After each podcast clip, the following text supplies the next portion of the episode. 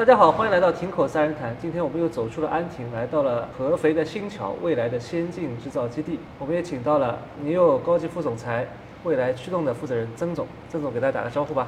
大家下午好，我是曾树香。在智能汽车产业前沿观察行业变化，我是徐正，欢迎来到亭口三人谈。这是一档谈话节目，每周和老朋友清华大学汽车博士张康康、资深汽车行业从业者朱一龙带来第一线的智能汽车行业动态。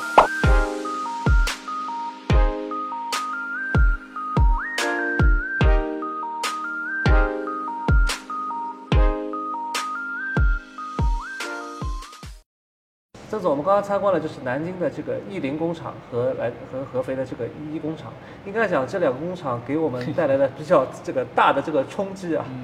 南京的工厂应该讲它的成立时间比较早，呃，未来驱动这一块，它是在二零一七年第一代 ES 八啊发布，一八年上市的时候，它已经搭载了这个呃未来自研的一套动力总成。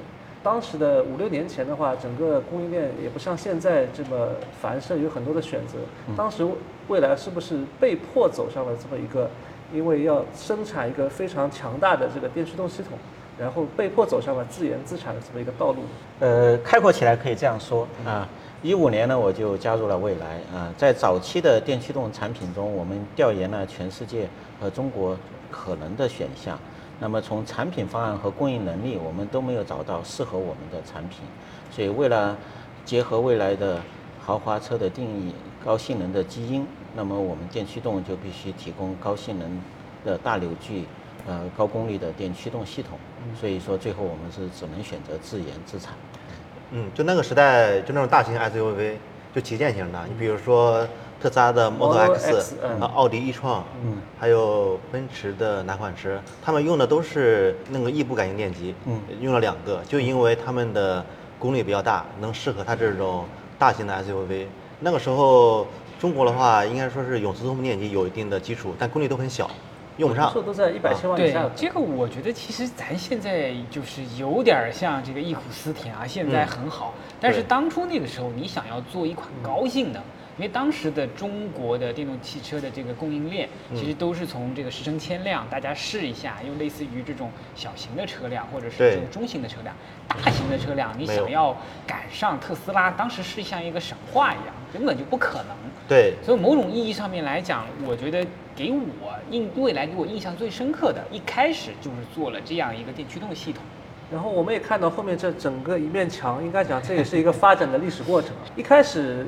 ES 八的话，它搭载两个这么大的感应电机，它肯定在能耗啊，在效率方面还是，就是还是有一定的挑战。当时还未来是匹配了整套的换电系统来弥补这个补能的一些焦虑。但是的话，我相信电驱动效率方面，我们也是在不断的在不断的进步。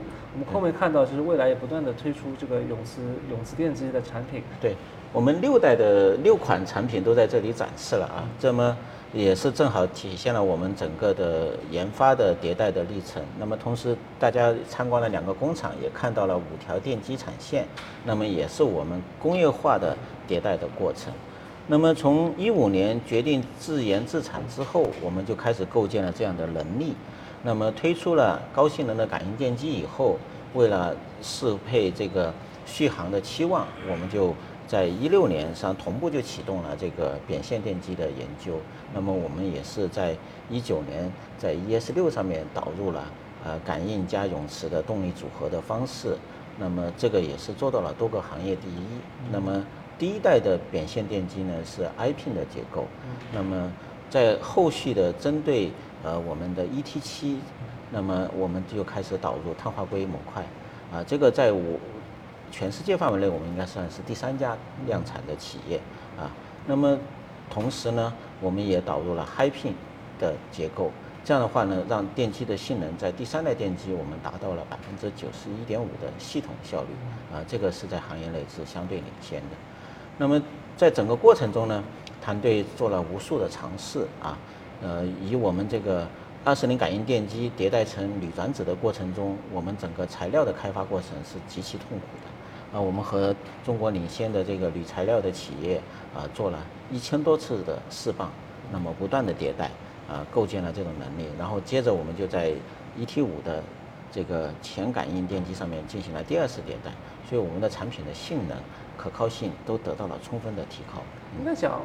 未来这个品牌，我们讲到给人的感觉，他想到很多东西，想到补能体系，想到服务，想到这个 New House，包括它的这个高级感的内饰。但其实未来在电驱动在科技自研这一块，其实也是花了很大的精力。我来告诉你，有一个很有趣的现象啊。其实我们看未来的几款车，不管是它一开始的这个 ES 八，后续的 ES 六、EC 六，后面的这些车，你发现所有的车的性能，它都是。高性能车，每一款车，你不管是早期技术还是中期的这个技术，到后期的技术，它的整个加速其实都是在国内非常领先的。换言之来说，它其实，呃，很多的企业它可能从整个加速性也好，功率性也好，是从这里起步，一步一步往上走的。那未来呢，就是一开始就是。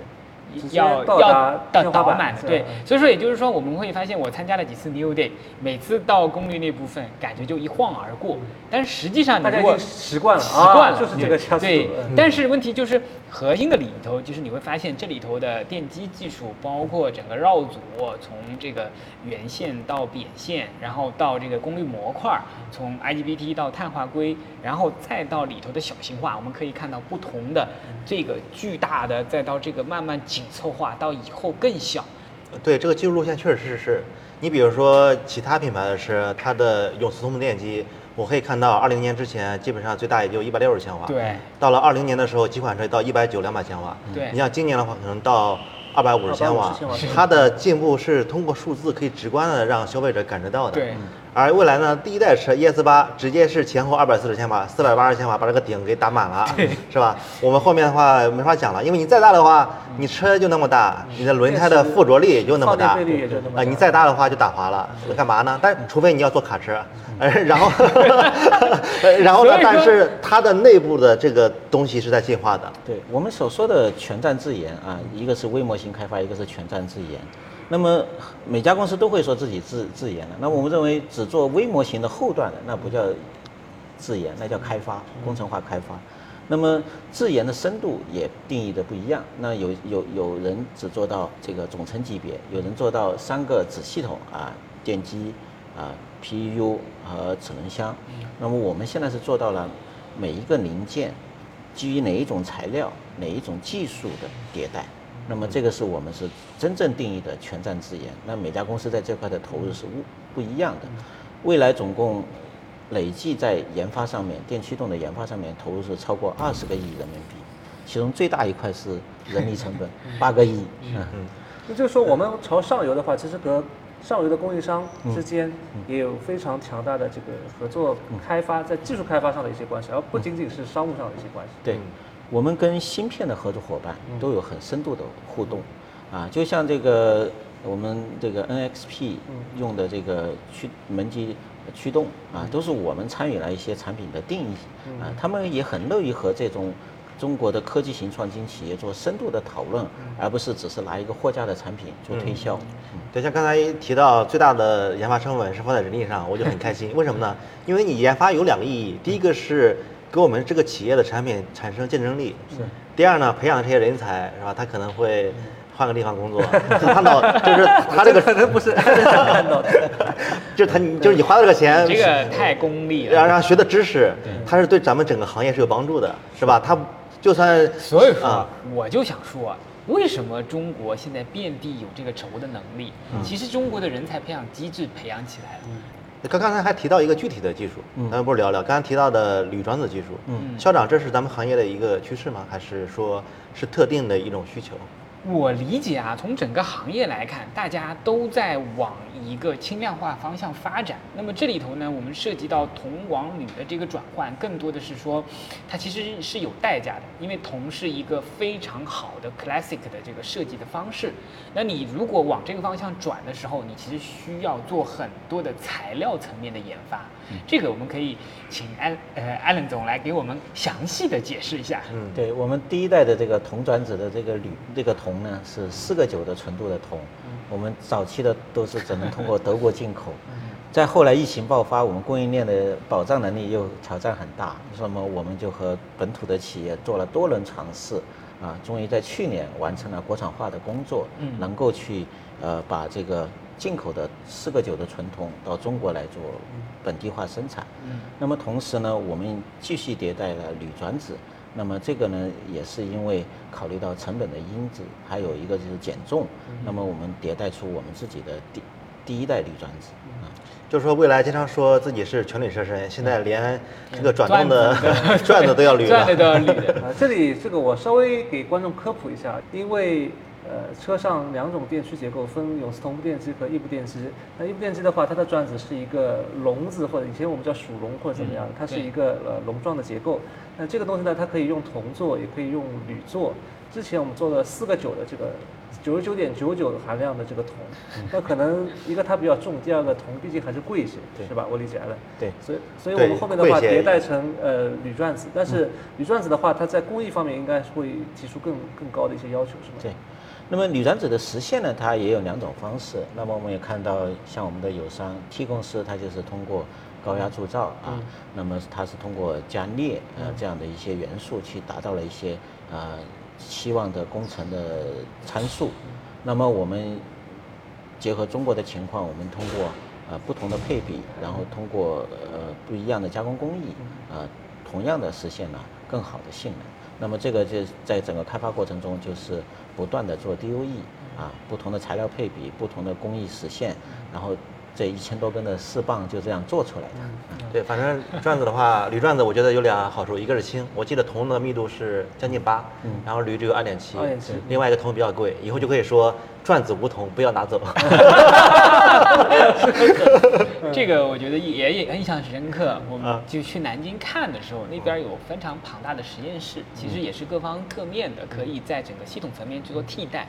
那么其实我理解啊，整个车企做这个电驱动呢，其实分成两种，一种是深度打开，就是在整个设计层面，你的定子、转子、你的减速机构，你在加的你的逆变器。当然，你也可以把整个包的需求，啊，比如说像德国的一些企业一样，整个交给一个供应商来去做，那相当于我只是提要求。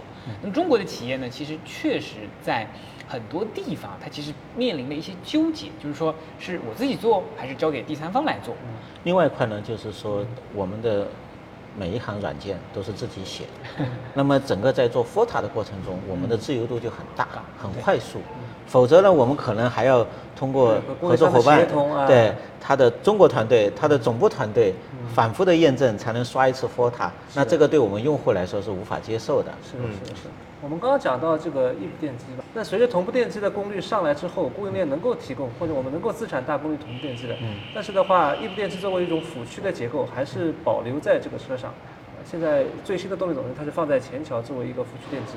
呃，在这一块其实未来也是比较早尝试，呃，永磁加异步结合啊，主驱加辅驱这么一种方式。对，我们认为发挥这两种这个电驱的这个特点啊，那么就像一个是呃主驱呢，我们希望像一个长跑选手啊，这样的话能够跑得更更长久，呃，对持久能效更高。那么辅驱呢是加速，那么能够给更好的这个瞬间，能够把这个扭矩释放出来。那么对，那么这种爆发力呢，我觉得正好是感应电机的特点。对，就基本上你就要从行业梳理一下的话，基本上都走向了一个共识。你像咱们常说的特斯拉，它一开始也是两个异步，嗯，后来一说 Model 3变成了一个后面有磁，大家大吃一惊。但但后面的话，逐渐的也都是。呃，这样一种结构，就是后面是一个大永磁，前面是一个小的异步。对，这样的话，在前面异步不工作的时候，它也不会产生那种呃涡呃涡流产生的一种拖拽损失。拖拽损失。对对对对。我们后未来后续也还是会比较长的一段时间会坚持这样的一个四驱的四驱方案，是吗？对，这是不是一种终局？呃，我们认为这个未来首先从成立之初就是一个高端、高性能的定义。那么高性能，那么自然就是双电机，它是一个自然的依称啊。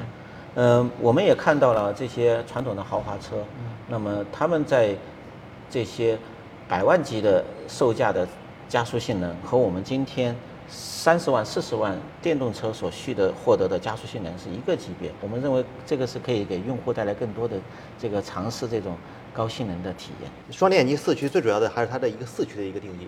这里其实我们还也可以回顾一下燃油车的四驱。燃油车四驱是一个高档车，很贵。嗯。呃，但是有些四驱车动力并不强。你像斯巴鲁的一些四驱车，其实动力并不强。那它为什么费那么劲变成四驱呢？我我变成四驱之后还是一个发动机，动力不强，我这是干嘛呢？这里其实是以前咱们。中国消费者了解比较少的，因为以前那个四驱车毕竟曲高和寡，是吧？其实四驱车我个人有很大的一个体验，就是最近我开的那个，包括蔚来 ET 五，呃，我也发现了，我那个调到运动模式怎么开怎么舒服，调到舒适模式怎么开怎么不得劲儿，但是我也不知道为什么，是吧？我觉得好像我我因为我开运动模式，我也没有踩到底啊，我觉得按道理按道理来说。这个动力我用的差不多，为什么一个舒服一个不舒服呢？一个我我在变道的时候感觉我整个四个轮子是稳定的在地上，另外一种情况就感觉稍微有点那种呃心里没底的感觉。我们看到新发布的 ES 六，我们整个电驱系统的成本跟友商的油车的 2.0T 加九速或者八速变速箱的这个 BOM 成本来比。我们反而是更有优势的，但是你同时获得了更好的性能。那么我们认为这个应该作为一种豪华车的标配，让我们更多的用户去享受和体验这样的能力。我们其实看了一下这个合肥工厂的一个大的特点是什么？是它的整体的数字化流程是非常高的。然后呢，包括这个核心件这个齿轴，因为其实整个呃声音的话，其实跟这个齿轴的这个关系是挺大的。如果里头的装配不好，还有精度不好，上料的时候这个零件有问题，其实都会带来非常大的 critical 的问题。然后这个过程就需要非常强大的这个图像识别、尺寸测量，然后对供应商的管控。那这些功夫呢，其实对于一个没有自研能力的车企来讲，那就是交给供应商看看，你帮我去弄。这个有声音啊，来来，工程师给我调一调。但是在这里你感受不到，你感受到这种解决的方式是。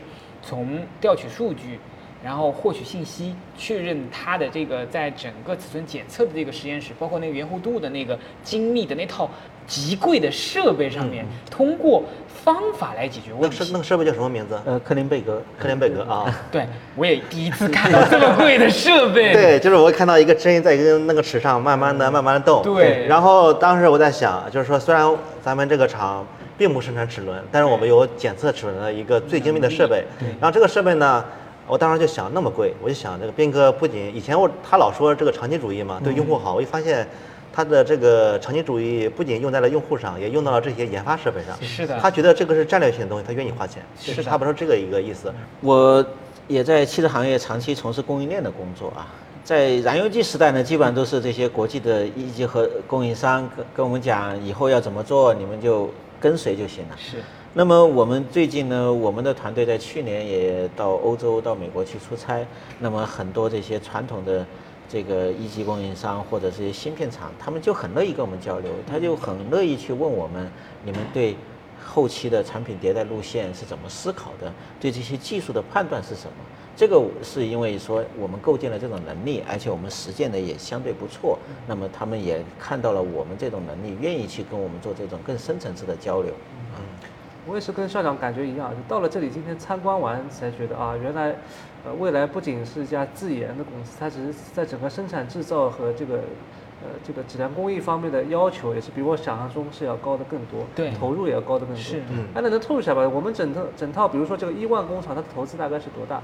呃，我们一万工厂呢是分呃几个维度的啊，呃，整个厂房和土地呢是和合肥的新桥产业园区的一个规划来做的代建的模式，呃，这块的投资呢大概是在呃七个亿左右啊。那同时呢，我们两条产线加 PU 的这个装配线啊，也是将近七个亿啊。那么整个产能呢是一百三十万台，呃，我们先形成了六十万台的产能。那么同时，远期呢，我们也在整个新桥智能电动车产业园做了第二个工厂的规划，就我们的 e two。那么这个是为我们后期的八百伏产品做的储备。那么明年的下半年，我们也希望再次邀请三位老师来参观，这将是更上一个维度的电气动工厂。然后我们的话，在比如说对于零件的这个自制能力，应该也会进一步提升。对，包括定子的制造。对。在我们的一兔工厂，我们会导入最新的这个定转子的生产制造设备啊。定转子的生产制造也会在这里。对，嗯，这其实也是给中国汽车，因为我觉得中国汽车的这个零部件产业慢慢的变得这么强，其实有离不开这些企业在往前推，在往前冲，拉着拉着这些零部件在往前走。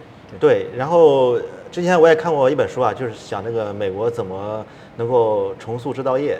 然后当时他分析复盘，就说当时我们把这些脏活累活包给中国是一个巨大失误，就说仿佛这些脏活累活他们干了，利润率低，然后呢又要加班，还要去亲亲手的去操作那些机器干嘛的，是吧？呃，但是呢，他们在这过程中产生了知识，产生了创新，然后这些东西。他们干了脏活累活，也获得了这些最重要的东西。是这件事情一年两年无所谓，你干十年二十年，美国那边工程师就断代了。是啊，早期的产业转移可能会出现这样的现象。那么今天大家也参观了我们的工厂啊，我们认为这个工作环境、这个工作条件 不是脏活累活。对，我知道让我那个印象最深刻的就是他的那个电机的台架实验台。一般咱们我之前参加呃参观过很多嘛。到那个时候，我就会做好心理准备。我我很想，是吧？以前我在大学的时候做实验也是很想。对啊，现在这次去不想。他说那个隔，他那个玻璃也是隔音玻璃。对对。就是说让我们的工程师，呃，处于一种比较好的状态。而且今天我们参观那个电机的制造产线的时候，会发现大部分人并不是说戴着手套一手是油，大部分人他不操作那个具体的产品，他操作这个设备以及维护这个设备。对。他的这个角色已经变了。比较累的活，它更多的是我们看到。这个是轴系的组装是吧？是七台机器人来完全配合好。剥削机器，呃，剥削机器，这个区域人是进不去的，是吧？红外栅栏拦起来的人是进不去的。对，这是一个趋势，包包括现在用用用那个 GPT 也是，呃，你怎么问他都不反。对，对，像这些比较重的壳体的搬运，我们都实现了机器人的自动上下料。那么这样的话，减轻了我们呃技术工人的。这个工作强度，希望他们能够在一种相对愉悦的心情，为我们用户造出好的电驱。如果他每天都是一种，呃。不高兴的状态，一种疲惫的状态，我不认为这样的产品是可高质量可靠的。所以这个东西就有一个很有意思啊，像台积电是博士生看机器，还是一堆博士生看机器？现在的智能制造其实也是，是高学历者在那边帮助机器来完成一致性的制造，然后本整身的这个制造过程产生大量的这个质量，这过程数据可以供分析。那从通过里头去潜入的话，可以把质量上升一个台阶。这个是我觉得现在中国确实像未来这里已经是把这个工业四点零慢慢的去实践，而且实现了高度的自动化。这个是让我非常意想不到。所以我去南京工厂的时候，我感觉已经很好了。到这儿一看，哎。又上升了一个很大的台阶。我觉得这个是艾伦故意的，让我们先去南京看一看。嗯，是未来是两代工厂之间的迭代已经非常明显了。是，我们也希望能看到明年的第三代工厂啊，ET 工厂是不是能够更进一步？OK，应该讲我们刚才也提到了，我们是在国内车企非常早的在呃四百伏电驱上就应用碳化硅模块的这么一个呃企业。然后当时我们是怎么考虑？因为碳化硅我理解还是比较贵的嘛。但未来是一个比较高端的品牌，它只是为了适配这个品牌的这个调性，呃，选用了一个比较贵的产品，还是有其他的一些考虑？呃，我们还是做了深入的研究。那么在四百伏平台架构下面呢，我们把当时在二零二零年市面上可获得的模块，那么进行了评估。那么我们大概看到能够带来百分之三到百分之四的里程的提升。那么我们认为，作为这个高端品牌，而且我们的电池包比较大。呃，都是七十五度电或者一百度电，那么这百分之三、百分之四的价值是应该去获得，让用户体验得到的。所以说，当时斌哥就下下决心，我们要自己上碳化硅模块。那么这个模块是外采的。那么在这个过程中呢，我们也发现呢，碳化硅芯片呢迭代周期大概是两年一周期，但是如果碳化硅的芯片要等模块、要等 PU、要等电机再上车的时间可能是三到五年。那么它就有一个节拍的不适配性，那么我们想把它解耦出来，所以我们就把碳化硅模块的这个自研的能力也在建立。那么大家在南京参观的这个中视线就是这么一个目的。这样的话，我们可以更快的速度导入更好的芯片，然后适配到我们的电驱上车，然后更多的用户得到使用。就是我们会在八百伏平台上。呃，永磁电机的电机上配备全部配备这个自研的这个碳化硅，可以这么理解吗？呃，这是我们的一个目标之一。目标之一。但是我们还是跟所有的合作伙伴保持开放的态度。如果有新的技术出现，我们也不会为了自研而放弃这些更新的技术。伊隆马斯克在讲，他可能从成本的考虑要，但他可能是为了量更大。嗯。但是我觉得这个事情是这样的，呃，这个 Elon Musk 讲的这个故事更多的是基于四百伏，它的下一代平台可能是两点五万美金的这种呃 low cost 的车辆。从他这个角度来讲，你让他 Model 3、Model Y 可能用用得起，到下面更便宜的他打用得起。当然，这碳化硅我理解就是它的成本是在下降，但是在八百伏上没得选，你用不了 IGBT。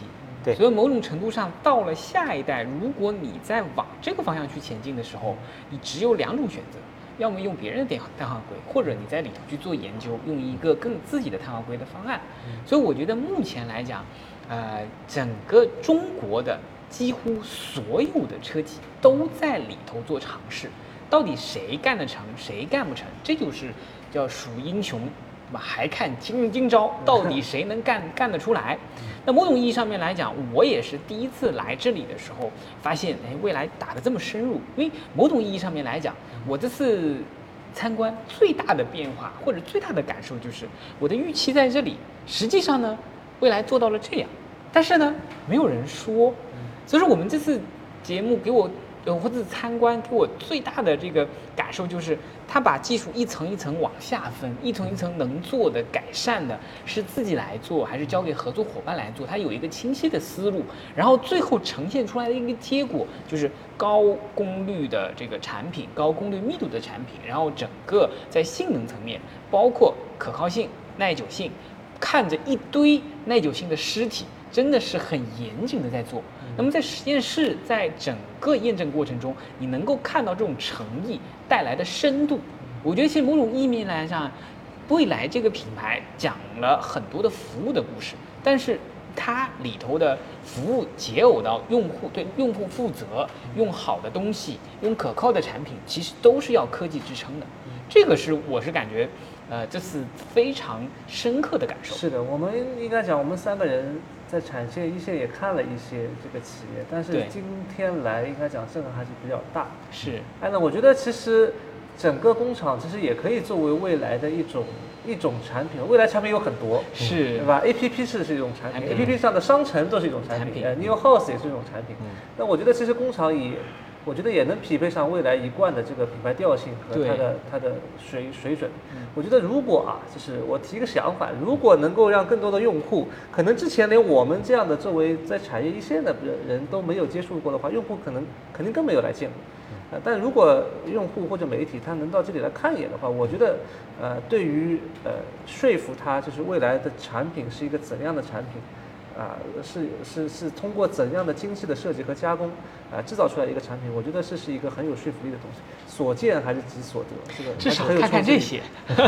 对，我觉得这个还是比较重要的，因为我昨天刚到咱们的工厂的时候，看到一个大大的未来 logo，我觉得有点出戏，因为我每次见到未来 logo 的时候，都是一个漂亮的衣服，一个漂亮的车，一种生活方式，环境，啊，一一种比较。呃，精英的一种状态是吧？然后他怎么出现在这么搞硬核技术的地方？感觉有点融合不起来。那今天咱们看完这些之后，我就把它融合起来了。其实也就是说，呃，我把这些未来在做的这些事情、自研的事情，然后技术硬核的东西，把它给作为一种印象融入到 logo 里面去了。其实也是给未来的整个的品牌是增加了一些新的元素。而且这次过来之后，我们就发现，斌哥他说的长期主义不仅是对用户好，他在这些。设备投入上也确实是非常的大方，那既然是本来就是就是长期主义的一部分，那自然也应该是把它作为我们品牌形象的一部分，是，对，把它展示出去。嗯，我们希望以后跟媒体的朋友们更多的互动啊，把我们的优势展现出来，这样的话能够让更多的呃朋友、潜在的用户、媒体朋友了解我们未来，了解我们的产品。我们的这个工厂是今年落成的。呃，我们是二一年四月二十九号跟着园区一起开建的，然后去年呢七月二十九号首台电区下线，然后就马上就进入量产的状态。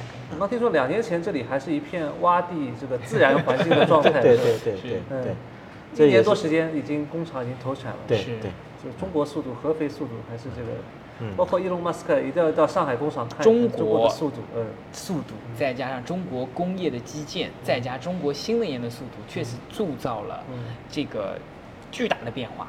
对。以前总觉得中国制造是一种堆人啊，这个在线上一堆人，然后这个搓出来的这个东西不一样完全不一样。现在在合肥的话，就应该说这个汽车产业的这种技术集聚，特别是在这种新能源汽车产业的技术集聚，它都在搞研发、搞制造，它很快就会有一种技术互相的一种一种溢出一种溢出效应。溢出效应以前是堆堆人的人力，现在堆是堆着人的脑力。对对，也许下次，呃，在特斯拉再来来访的时候，可能就要来合合肥这个地方了。来参观一下 是吧？对对。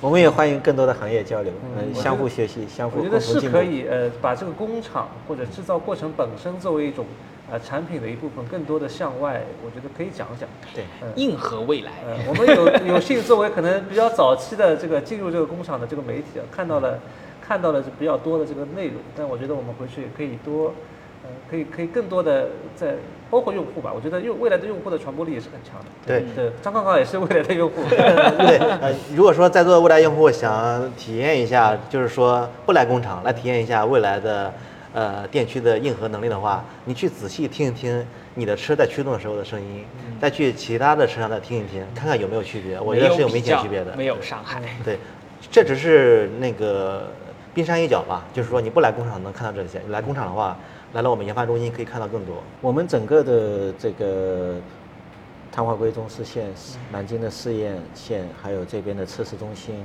包括我们的 A 样线、B 样线，都是首次对我们的媒体老师开放的。我们也希望借这个机会，让更多的朋友了解我们真正的全站自研的含义啊，未来的所谓的去年的亏损那么多，都是把钱花到这些地方去了。是。我可以用心的说，肯定不是说去浪费掉了啊，都是在买了这些最好的设备，买了最好的这个呃开发工具软件，去保证我们的开发投入。对，而且那些最好设备不仅自己用，也是促变变相的帮助鞭策了了中国附近的那个供应链。对对所以说合肥政府应该报销一点。应该讲也是招商引资肯定是有政策的，对吧？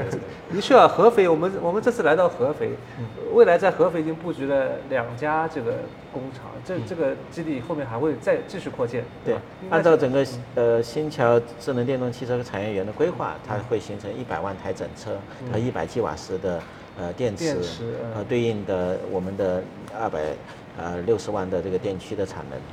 对，其实它合合肥最最后是赚的，就是说它不像是有些地方它招商引资的事情是仅仅是一个工厂，提供的是一个就业和税收。这里提供的，你看它是是有研发能力的，是有测试能力的，它会带动整个的这么一个区域的它的产业链的升级。是啊，而且特别是一旦集聚之后，它这个交流啊、溢出效应会更加的明显。呃明显，所以它最后是血赚不亏的。是的，Allen 刚刚说的量，我觉得本身你如果放到欧洲的话，足以变成一个 Ingolstadt 或者沃尔夫斯堡，是可能足以成为一一座汽车小城这么一个规模。这也只是合肥的一部分，对吧？是？它还有别的企业。是的，在整个长三角的新能源产业链一线看一看，一直能获得不断的这个惊喜啊！对，合肥也是我们长三角一部分。安徽是长三角的一部分。对啊，感谢 Allen 带给我们带来这个未来电驱动一路发展的这个故事。呃，希望这个我们在明年的话，能够进一步的看到全新的工厂，能够让我们更加大开眼界。好，谢谢。嗯，欢迎关注亭口三人谈，在产业一线关注行业变化。我们下期节目再见，拜拜。拜拜。